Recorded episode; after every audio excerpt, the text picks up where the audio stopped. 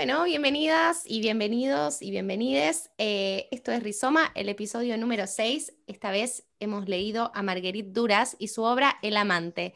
Bueno, queremos arrancar hablando de ella justamente, entonces Ailu nos va a contar un poco de la vida de la autora.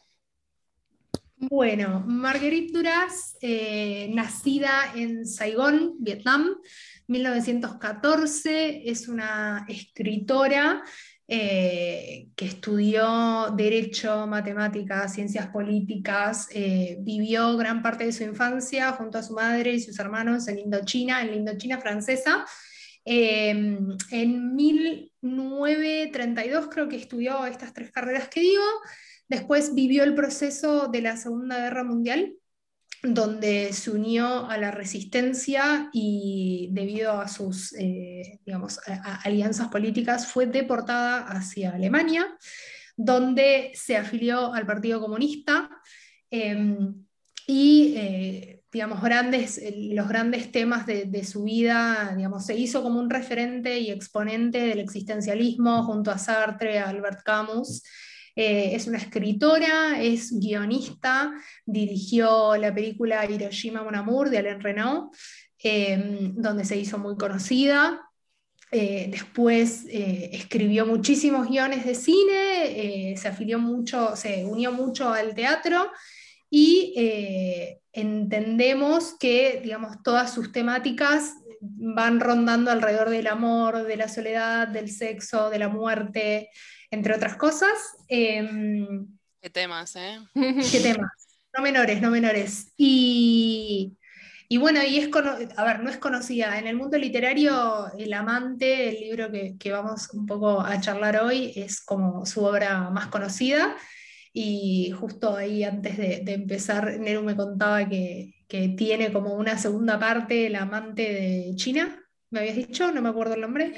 China del norte del China del Norte, que entendemos vendría a ser una segunda parte, yo no lo leí eh, y me gustó el dato que me comentaste que tiene que ver con que si bien su obra más conocida es El amante, eh, ella dijo, porque falleció en el 96 en Francia, ella dijo que si tuviera que elegir uno de sus libros preferidos sería este, este segundo, que es El amante de China del Norte, eh, como la continuación de, del amante. Pero es muy conocida por, digamos, por sus guiones. También Neru comentaba un poco que, escribió demasiados guiones, muchísimos, y, es muy reconocida también en, el ámbito de la dirección de cine. Eh, y por mi parte, a mí me parece una gran escritora, tiene un estilo muy poético de escribir, también muy estilo mezcla eh, un estilo medio entre ensayo, eh, novela autobiográfica, con frases súper poéticas, como tirando muchas máximas, muchas discusiones de estos temas que, que, comentaba al principio, el amor, la soledad, el sexo, la muerte, las controversias que hay alrededor de estos grandes temas de la vida. Eh, así que me parece una autora más que interesante y, eso. Mm, bueno, a mí me pasó muchas cosas. Em, al principio me costó como entrar en el libro porque tiene una forma de escribir un poco curiosa, me parece como de mm, usar mucho coma y hacer como oraciones muy largas y a veces creo que no llegaba a comprender bien de qué estaba hablando o a, quién refería. Bueno, hay de hecho algunas cosas de la trama, digamos, del libro que todavía no entiendo muy bien. Una de ellas es eh, la madre, ¿no? Este personaje que me parece como bastante lleno de misterio, aunque también me la puedo imaginar muy claramente, porque mm, ella habla como de un episodio de la madre que no, no llegué a comprender bien si era como un episodio de locura o qué fue exactamente, ¿no? Porque deja como ahí un, em, una incógnita, digamos, de qué mm. pasa. Em, y pasa, me parece que como sucede esto en el libro, que, bueno, hay varias cosas. Uno es, a mí me parece como fascinante cuando leo cosas que que yo pensaba, pero que no sabía cómo ponerle palabras, ¿no? Entonces vos llegás y lees un libro y alguien le pone palabras a lo que vos sentiste, ya sea de chica o ahora, ¿no? Entonces es como, hay una parte que a mí me, em, como me, emocionó mucho, que es, eh, bueno, spoiler alert, cuando oh, se muere su hermano. Es un libro viejísimo, ya no es spoiler. Sí, es verdad. Em, bueno, cuando muere su hermano, que ella lo llama su hermano pequeño, pero en un momento dice que en realidad él tenía dos años más que ella. O sea, es como esas cosas que hace, ¿no? Que a veces es em, confuso, pero a la vez aclara. No sé cómo decir. Bueno, entonces. Perdón, para mí justo esa parte es eh, la forma en la que ella percibe a sus hermanos, ¿no? Es como, independientemente de la edad que tengan, es como el indefenso, el, rol que le pone, eh, y por eso para mí es hermano pequeño. Pero durante todo el libro ella dice mi hermano pequeño y recién hacia el final ella dice mi hermano menor que era dos años más grande que yo. Entonces yo como, wow, claro, es como que esa, esa forma de, de no decir las cosas desde un principio me parece que, em, bueno, en fin, lo que yo había em, como destacado era em, el tema de la inmortalidad, que ella describe, que para mí lo describió muy hermosamente de este, dice, bueno, en un momento, ¿no? Dice que cuando muere su hermano, que la inmortalidad había muerto con él. Y así andaba ahora el mundo privado de ese cuerpo visitado y de esa visita. Nos habíamos equivocado por completo. El error se propaló por todo el universo, el escándalo. Y me, mm, mm, me pasa que cuando yo era chica, yo sentía esto, yo me sentía inmortal, mm. ¿no? Como que había una cosa de, em, de quizás justo los temas de los que ella habla, del amor, de la muerte, de, em, bueno, del sexo, de todas estas cosas que son medio difíciles de ponerle palabras. Esta es otra que es la inmortalidad y a mí me, mm, no sé, me trajo eso, ese recuerdo de cómo me sentía yo y que en verdad la primera vez que yo me sentí mortal eh, fue cuando me agarró psoriasis, que yo ahí dije, wow, eh, me pueden pasar estas cosas, ¿no? Como que uno es humano y, cuando, bueno, supongo que cuando te pasan cosas también quizás tuve una infancia bastante amena, digamos, ¿no? Que no se me haya muerto nadie ni nada traumático ni trágico, pero bueno, como um, eh, me encantó que haya hablado de ese, de ese sentimiento. Mira, para mí hay que, mm, para mí, eh, justo cuando decías esto, hay que hablar de la voz de la narradora, porque justo te escuchaba y decía, para mí está narrado, es, muy, muy interesante ver cómo está escrito con una voz infantil. O sea, no, no se mm. puede desarticular eso de la forma de escribir ni de la historia está escrito, o sea, no, no tengo acá la fecha de eh, en cuándo, se publicó ni cuándo se escribió, pero me da la sensación de que es una narradora que va a su pasado, a cuando era chica, y trata de escribir específicamente lo que pasó en esa edad. Entonces es como, eh, hay muchas cosas que uno, eh, bueno, yo justamente estoy haciendo un taller de escritura y estoy como trabajando estas cosas, ¿no? Pero hay muchas muchas palabras o muchas cosas que uno no puede eh, sacarse desde la, desde la voz de la experiencia, ¿no? Entonces, cuando haces este trabajo de escribir y de contar un hecho, pero ponerte en ese lugar, hay muchas cosas que decís como un niño y que son mucho más, em, no esenciales, pero son como mucho más verdaderas que el de una persona mayor analizando esa niñez. ¿Se entiende? El dato es que sí, sí, y de hecho. Que el libro ella lo escribe casi a los 70 años, que es lo que estábamos revisando recién, eh, escribiendo sobre esta juventud, porque es una juventud total. De hecho, más allá de, la línea mm. familiar, que es un poco curioso cómo copta más el libro que el hecho del amante en sí, o al menos eso yo percibí, como que el amante era algo que ha marcado un montón de cosas, pero en realidad el libro es, es un libro de una historia familiar también. Eh, Después nos metemos con el tema del amante, pero es exactamente eso de la construcción de la voz, porque llega, eh, muchos años después de lo que ella cuenta, porque creo que tiene, no sé, 12, 14, 16 años. Em, y es una voz construida desde el tiempo lejano, pero situada ahí. Incluso ella habla del envejecimiento un montón. Habla de, habla, a mí me, gusta la construcción de la voz porque ella te habla del sentimiento que tiene la nena en ese momento. Es como cuando Iris recién decía, cuando yo percibí que no era inmortal, es como e, es, esa, esa, bajada a la realidad que te da el ser niño y el, y el entrar en ciertos aspectos, en ciertos temas que los comprendes conforme vas creciendo. Entonces a mí me parece que está muy lindo, perdón, está muy lindo construido desde ese lugar. O sea, ella se corrió desde la voz de la experiencia. Ella fue a escribir el libro desde la voz de la nena de 16 años, a la que descubre el mundo del sexo, descubre el mundo de la familia. Digo, no, es, sí, sí, dale.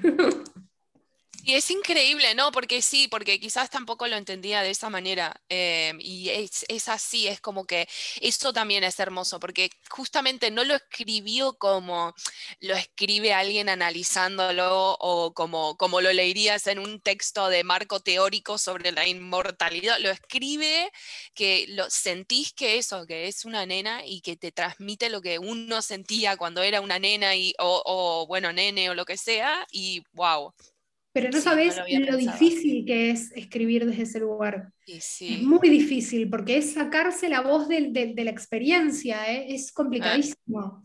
Mm. Eh, bueno, yo les contaba antes de, empezar a grabar que yo conozco a Marguerite Duras por un libro que me regalaron para mi pasado cumpleaños, que me regaló mi amiga Nati, eh, que se llama El último de los oficios, que es una recopilación de todas las entrevistas que le hicieron a ella eh, desde 1962 a 1991. Y si uno va al año donde sale El amante, 1984, ella habla justamente de esto en una de las preguntas que le hacen y dice, no puedo embarcar nada más que a mí misma. Si no quiero perder la marea de lo que viene. Así fue como escribí El amante, rápidamente. Tenía el sentimiento de regresar. ¿A dónde? Nunca lo sabré. Sin perderme, regresar. Tuve el sentimiento de escribir hago un, paréntesis, puntos suspensivos, tal vez haga dos libros de esto o tres. Todo se detiene ahí. Después del año del amante, en lo escrito, todo lo que viví después no sirve para nada. Tiene razón Stendhal, interminablemente la infancia. Wow. Bueno, te voy a frenar en algo. El otro día leí, em, es más, no sé si lo leímos, leo tantas cosas, no sé si lo leímos en el libro de Camila Sosa Villada, que decía que en realidad uno escribe, o sea, lo leímos en ese libro, ahí está, en, El viaje inútil, que en realidad uno escribe la, infancia, o sea, uno, todo lo que va a escribir es todo lo que le sucede en la infancia. Después de ahí, y creo que por eso se remite, ahí, ahí me cayó, ahí se me empezó a poner en el cerebro, creo que por eso nos remitimos también a Marguerite Duras, pero es tal cual, o sea, escribís lo que te sucede en la infancia, me parece, mm, pero magnífica es, eh, eso que dijo. Magnífico. Yo quería después que nos metamos con el. No, no, termina si es algo de esto, ¿eh? de la infancia. No, no, dale, no. Para ir con el deseo. O sea, el deseo y el tema de lo, del amante en sí. O sea, ¿qué onda el amante en sí? Porque parece una. Antes que nada, quiero decir una construcción eh, estúpida con el libro, que quizás yo pensaba que ella tenía un amante, ¿entienden? Y no es nada que ver esa historia. Entonces me dejó pensando muchísimo sobre lo que significa un amante, que siempre está asociado a una infidelidad, por decirlo de alguna manera. Y después eh, basarme en, esa construcción de, de, qué me habla, porque un amante puede ser tranquilamente tu, pareja, digamos, eh, eso por un lado, y segundo, como la figura siempre puesta en un tercero, eh, obviamente, igual esta persona tenía compromisos, era de, descendencia de una familia china, eh, este varón, que era su amante, em, tenía un compromiso de casarse, nunca iba a poder ser con ella, pero ella nunca se enrosca en esa, en esa cuestión de, ser su pareja. Está bastante construida la, imagen de ser, de ser su deseo, de, explorar el cuerpo, de tener una experiencia mucho más desapegada de la que se anima una voz joven a decir más allá de que la voz la construye después, pero como que no hay un recelo en no ser la primera, por eso digo como que el amante está construyendo una imagen de un tercero, como hay una pareja y un amante, ¿se entiende? No sé si les pasó lo mismo, pero para mí no era nada que ver. Y Bueno, pero eso me parece que debe ser por una forma coloquial en que se usa, porque mira, acá cuando buscas el significado de amante dice que, o sea, una persona que siente una intensa atracción sexual y emocional hacia una persona y desea compartir una vida en común con ella o que tiene una afición apasionada hacia determinada cosa. Entonces creo que como que es algo que quizás usamos que yo no lo tomé por ahí. Como no lo, no lo tomé, como no pensé que iba a leer sobre, quizás no lo pensé demasiado tampoco, pero no pensé que iba a leer sobre poner un amorío a, mí, a mí me pasó lo mismo que Neru. Lo que pasa, yo lo, como toda eh, construcción occidental de la palabra amante, eh, yo lo leí como antes de embarcarme en el libro y dije, ah, bueno, es una historia de infidelidades. Claro. Eh, qué loco que nos, pase esto, como que nos, nos empiece a agarrar, nos empiece a, a cuestionar la, el origen del lenguaje también y en lo mal que lo utilizamos, como algo tan hermoso como es el significado de la palabra amante, ¿por qué va netamente asociado a algo infiel? Digo, es terrible. Igual mientras yo lo leía, yo construí mi propia definición de lo que era amante para ella. Y para mí en realidad abarca mucho más que el amor o la construcción del deseo o el comienzo o en esa época. Para mí eh, es como toda forma de amar y la forma de no amar que tiene su madre con ella y la forma de no amar o, la forma de amar no sana que tiene su hermano con ella y con, sus y con su otro hermano y su madre y rozando la locura. Me parece que, que creo que un poco, y esto es a título personal, me parece que el, título lo pone más por quedarse como en esa parte linda del amor, que es toda esa capacidad que tiene una persona, en este caso lo pone en un hombre, de poder disfrutar de algo tan lindo como es el amor, ¿no? Eh, pero para mí, amante, el amante va en todas las direcciones posibles. Re, Re, re, re, me sirvió muchísimo para resignificarlo. Y de hecho pensé, mientras lo leía, decía, como que es la primera vez que leemos un libro que tiene un tinte mucho más oriental eh, a, las voces que veníamos leyendo, como otra construcción cultural. Y me quedé mucho con eso. Primero que no, no conozco prácticamente, nunca viajé a esa parte del mundo, entonces es como una cultura que siempre me llama muchísimo la atención, pero me costaba eh, imaginarme los escenarios, como que tengo una construcción de todo lo que es China y, Japón y, lo que es más, más por las zonas que ella va contando en el libro, pero tiene imágenes muy construidas, eh, calles muy específicas, ciudades, lugares, eh, incluso medios de transporte que, que, me sirvió para imaginarme mucho esa, esa parte, pero la imagen de lo que es un amante fue creo que lo que más resignifiqué a lo largo de todo el libro. Eh, desde el lenguaje y desde todas estas figuras. Y me requedé, bueno, ahora cuando Iris leía la, definición, con esa imagen apasionada. O sea, como que para mí lo que tiene que ver ahora, la, la construcción del amante no tiene que ver con, con pertenencias, sino como eh, apasionadas. Mm. Sí, creo que hay algo también que es que, yo como lo sentí es como... Mm, em, que no sé, o sea, sí es un amante, ¿no? Pero justamente como, como que no sé si la figura que, eh, por eso, como que la figura que ella pinta de este señor con el que ella tiene esta relación, en realidad el libro pasa muy poco por ahí. O yo lo sentí así, como que en realidad todo, todo lo que, cada vez que está con él o todas las cosas que pasan es como que remiten a otra cosa o, o lo lleva a un mismo lugar, o sea, del lugar que él tiene con sus padres también, ¿no? Como esta familia de dónde viene él, y que se encuentran dos vidas y que en verdad, o sea, no, yo no sentí la pasión por su lado, por la parte de la escritora, digamos, ¿no? Sí por el lado de él, pero también recalcando mucho que eh, la pasión venía por un lado como muy corporal, ¿no? Que ella era una niña blanca y que, y que era chiquita y flaquita y que él como que la, o estas imágenes de que como la bañaba o que la, no sé, como estas cosas un poco de, de, mm, de geishas, como complacientes también. Sí, sí, Ella, tiene, Entonces, tiene una ruptura más francesa en, esta, en estas cuestiones. Ella lo observa, lo analiza, no, no le teme, se pone al servicio de, pero como bastante, bastante responsable sobre su, su capital erótico, sobre lo que desea. No, no, no. Bueno, no, quiero, Mm, no quiero volver a lo mismo, pero me parece que es en realidad eh, la, eh, es la voz de esa nena que está descubriendo lo que es la sexualidad. Entonces es como, mm. si, te lo dijese una persona, si te lo dijese la Marguerite Duras de, no sé, 70 años cuando escribió el libro, obviamente le hubiese puesto todo eh, su deseo y su amor, pero en realidad no es más que una niña descubriendo su sexualidad, donde todo es novedad. O sea, mm. todo es novedad, todo te llama la atención, no le pones, o sea, no, te cuestionás si hay amor o no hay amor, es como que el amor viene después de eso, o sea, obviamente hay muchas construcciones de, cómo uno descubre eh, la sexualidad y lo que le pasa con la sexualidad, pero muchas veces en la adolescencia es más, empieza más por un juego y por una curiosidad y por todo lo que pasa y otras personas lo viven a través del amor y el amor lleva a eso, pero como que ella está mostrando eh, eh, en, esta voz que, que, narra en El amante, como netamente poder separar, que por eso me parece maravilloso, poder separar lo que es el sexo del amor, demostrar cómo la persona de la experiencia, que es la persona, este personaje que la ama ella, digamos, cómo el amor está puesto en ese lugar y desde el lugar de ella es ni me cuestiono si existe amor o no, ni sé lo que es el amor, ni quiero preguntármelo. Hoy quiero descubrir qué es la sexualidad y qué es lo que le pasa a mi cuerpo.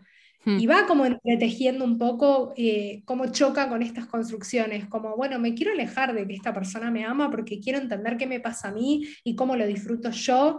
Y me parece como que también, no es menor, para su época, digo, estamos hablando de, la Segunda Guerra, durante la Segunda Guerra Mundial, digo, estas cosas eh, no es menor, el placer en las mujeres es completamente distinto al placer en los hombres. En realidad la visión o la construcción del placer y el deseo, digamos, durante mucho tiempo la mujer en todas las culturas orientales y occidentales quedó relegada al placer del hombre y del deseo del hombre. Mm. Entonces es como que esta voz venga eh, en, no sé, 1900, no sé cuánto, a contarte que a ella no le importaba el deseo del hombre, le importaba su propio deseo y su descubrimiento, me parece hasta casi, no sé, eh, como epistolar, como digamos... Sí, claro. Incluso ante esta diferencia de edad que ella planteaba con él, como que ella se, se deja definir bastante por él. Como que él era capaz de sacarle la ficha muy rápido y a ella le gusta ese juego de, que la definan un poco, se divierte de ser descubierta a partir de que vaya otro. Pero bueno, aún así hay mucho para mí para develar atrás de la palabra amante. Es como, sigue siendo un rol, sigue siendo como que, o sea, si él es el amante, ella es la amada. No sé, como que me parece un juego de roles. Me parece que hay una propuesta detrás de esa que, por eso digo que no sé si necesariamente tiene que ver con el amor, por más que lo sugiere como una figura bastante desapegada de su raíz, porque, no sé, como que no, no, se habla de amor en realidad, pero se habla de para, Para, no me quiero ir de lo que acabas de decir. o sea, vos dijiste recién, si él es el amante, ella es la amada. amada. Y es que es, como que... o los dos son amantes. Y es que, es que no, si en realidad el lugar de amante lo tiene más ella que él, porque él es la. No, pero ahí te fuiste a la figura. ahí te fuiste a la figura del tercero, que es lo que yo quería decir, como que hay juegos de roles. Hay juegos de roles. Es así. Para, quiero leer una parte de esto que dice, ¿no? Eh, me habla. Dice que enseguida supo, ya desde la travesía del barco, que yo sería así después de mi primer amante, que amaría el amor. Dice que ya sabía que le engañaría y que también engañaría a todos los hombres con los que estaría. Me siento feliz con todo lo que me vaticina y se lo digo. Hmm. Hmm. Libertad de comunicación también igual yo creo que igual acá hay como algo que no sé si lo vamos a poder descifrar tampoco, porque es como que, mm, no sé, todos estos temas son em, el amor, la sexualidad, primero que están muy agarrados, ¿no? Como que no sé qué tanto... Em, e, entiendo que, que ahora hay como una va, no sé, se, está como abriendo mucho a la posibilidad de que haya sexo sin amor, ¿no? Pero no, no es eso lo que cuestiono, sino si hay sexualidad ¿no? y la sexualidad también se, se, va formando, las imágenes que tenés. Mismo para mí este libro es un poco eso, ¿no? Es como... Em, el amante más allá del personaje, sino como todas esas construcciones que ella hace a través de su mamá, a través de sus hermanos, a través de em, sus, no sé, su lugar donde vivió y las experiencias que transitó. Em, como que no sé si es tanto la palabra en sí, el amante, que ella está en un rol y él está en otro, sino que simplemente em, es como una construcción, no, no sé, igual. Bueno, yo fíjate, yo fíjate algo interesante que mientras te escuchaba, eh, que en realidad el juicio de valor que se le hace son todas las voces que son externas a ellos dos. Uno de los dos en ningún momento se cuestiona, o sea, se cuestionan porque los terceros empiezan a cuestionarlos, ¿no? Entonces es como toda esta, e, esta construcción del deseo que tienen y, del juicio de valor que tiene, también por ser de dos culturas completamente distintas, más allá de la diferencia de edad, tienen que ver con todas las voces externas por las cuales ella le pasan como por atrás, ¿no? Y, y, te lo nombra y te lo cuenta, pero te dice, no me importa lo que piensa el resto, yo voy a escaparme de ese lugar porque voy a hacer lo que yo quiero, que es conocerme y conocerme sexualmente. E-, eso me parece también muy importante. Quizás a veces, yo escuchando a Iris también me quedé con una parte que es como la de la figura del amor, como que, ¿por qué no puede haber sexo y amor sin perdurabilidad? O sea, ¿por qué necesariamente no se puede ser amantes, dos personas que quizás se dedican justamente a este encuentro, sin ningún tipo de otro desarrollo que implique a la palabra amor como otros compromisos o el paso del tiempo, el para siempre, que también son construcciones, obviamente. Entonces, para mí yo me quedé con esa figura eh, circunstancial, como se puede ser amantes, se puede ser amantes, o sea, se puede ser amantes, sencillamente, pero sin la necesidad de, exponer que eso es algo más que eso, como una figura que no nos animábamos a nombrar eh, más que un descubrimiento. O sea, porque o sea, desarticular la idea de sexo y amor como cosas que se puedan ver por separado, no necesariamente no implica que también se puedan ver en conjunto sin una proyección más allá de ese encuentro o de esos encuentros. Bueno, en capítulos anteriores estuvimos discutiendo, eh, charlando sobre Tamara Tenenbaum, que eh, habla de, una nueva construcción eh, del amor no romántico o desmitificar el amor romántico, ¿no? Como es muy... yo creo que, tiene que ver con, con, una cultura que fue muy afín a, a sistemas, eh, a religiones, ¿no? bueno, la, de, la de él sigue siéndolo, la de él sigue siéndolo. Exacto. La de él sigue siéndolo, él entra en compromisos familiares por mandatos. Acá es ella la que no.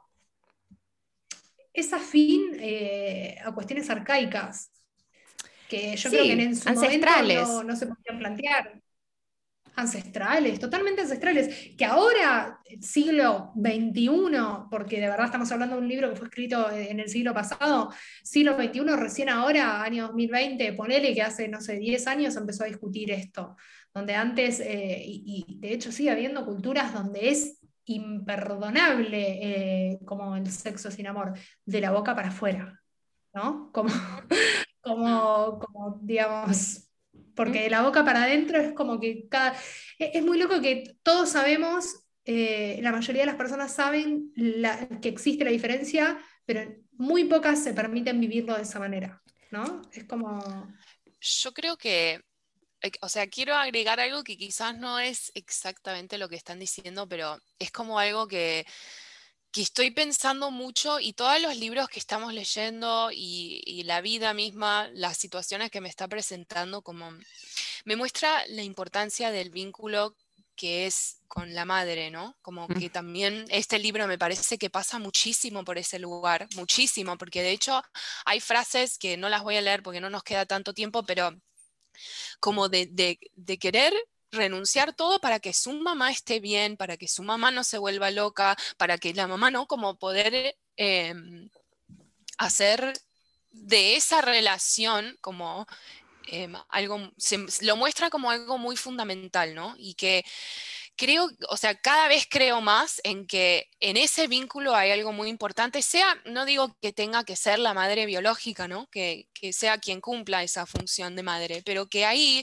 en la manera en la que una madre abraza al bebé y una madre después, más adelante, eh, bañe a, a su hijo, su hija y después más adelante sepa o no cómo hacer en su adolescencia y qué cosas hacer y no hacer los roles, ¿no? Que que no, digo que carga también con esta importancia justamente por el sistema en el que vivimos y en que ya es muy difícil vivir en comunidad, sino que todo o sea, no es que tu hijo llora y puede venir tu vecina a agarrarlo y listo, ok, vamos, y el amor se hace entre todos y se va tejiendo una red de amor, sino que cada vez recae más en esta figura materna y cada vez hay más peso, o sea, en vez de estar sacando, ¿no? Y creo que el amor también, como uno aprende a amar y como uno aprende el amor, viene mucho por ahí, también los padres, el, padre, o sea, madre, padre, madre, madre, sea como sea. Eh, mm, la dinámica familiar, pero eh, pero bueno, creo que viene mucho por ahí. A mí no me deja de sorprender cómo muchas de las cosas que, leemos como tienen algo... Eh, hmm. Relacionado con este tema, sí, yo creo que también eh, estoy completamente de acuerdo y, y, y cómo la madre marca el rol de mujer o la construcción del rol de la mujer, ¿no? Como me parece que también está medio expuesto en este, en este libro como diferenciarse quizás de esa mujer que, bueno, en este caso que no se permite amar o que se permite más la mirada del otro que, el propio deseo, eh, digamos, y cómo construís siendo mujer, eh, lo pongo en este lugar porque el libro ahora, digamos, la protagonista es una mujer, cómo construís ese rol y, y cómo te enfrentás hacia una sexualidad, ya sea no sé, eh, heterosexual o no, eh, desde ese lugar también, desde cómo lo viste en tu mamá, desde cómo te marcó eh, tu niñez, tu infancia, súper importante. O sea, todo lo que acaba de decir. Y, abuelas y tías, y, o sea, se agranda, ¿no? Pero sí. Sí. Ay, sorry, creí que tenía mala internet y estaba entrando en delay. Que todo lo que decía Iris como que a mí me daba una patada en la cara historias personales que tampoco vamos a contar ahora, en algún momento saldrán también, pero obviamente tienen que ver con cómo nos vinculamos con nuestra capacidad de descubrir nuestra sexualidad a partir de, no sé, de, ir más allá, de conocer, eh, quizás haciendo esas renuncias, como renunciando a los mandatos, renunciando a lo conocido a través de meterse, bueno, quizás en las bocas de los lobos, es así. Eh, me, toca, Ajá. Pero, pero más allá de eso, creo que el libro lanza ambigüedades. Lanza ambigüedades. Me quedaría con esto, que capaz no, no, podemos definir esos roles, no podemos definir esas imágenes, y justamente a partir de todo lo que fuimos diciendo, lanza em, esto, esto, de la ambigüedad. Y bueno, antes de irnos, vamos a recomendar algunas cosas que Ailu dice que nos quiere contar. A ver. No, que yo me ponía a pensar, en un momento hablaste de, la literatura japonesa, mm. ¿no? Y, enseguida eh, se me vino a la cabeza, yo, leí bastante literatura japonesa, lo más comercial igual, no de mucho, eh, pero todo, todo me parece que voy a recomendar a Melino Tom, que claramente es eh, en este sentido muy parecido a lo que es Marguerite Duras, porque las dos son francesas, bueno, Amelino Tom es belga, es mucho más contemporánea que Marguerite Duras, pero fue criada eh, en Japón, vivió su infancia y parte de su adolescencia en Japón, y, y hay dos libros particulares, yo leí mucho de Amelino, como que cuando entras en el mundo Amelino Tom, entras de lleno y, y de repente terminas leyendo todo, así que con cuidado, pero me parece que hay dos libros que, que tratan un poco estos temas de la, de la cultura, de, de, este choque de culturas y de crecer eh, siendo occidental en una cultura oriental y, y lo lindo de cómo, cómo viven el amor eh, los distintos, las distintas culturas, ¿no? Y cómo viven las relaciones y las relaciones con los padres. Eh, es muy linda la historia de Melina Tom. Los dos libros que quiero recomendar, primero son los dos, uno, digamos, es como la secuela del otro. No me acuerdo cuál viene primero porque los leí todo tipo muy rápido, pero uno es Ni de Adán ni de Eva, de Amelina Tom, y el otro es... Em, ay, eh, la nostalgia, no, Estupor y Temblores, Estupor y Temblores, los dos de Amelino Tom, dos obras muy buenas que tratan la relación también familiar y las relaciones amorosas en, una, en el Oriente. Buenos nombres también, buenos títulos, ¿no? Thank you. Muy bueno. Bueno, eso es todo. Totally. ¿Estamos para despedirnos? Yes, sir. Yes, ma'am. Este fue el episodio de Rizoma número 6. Hemos leído El amante y será hasta la próxima. Gracias. Adiós. Adiós. Vuelvan pronto.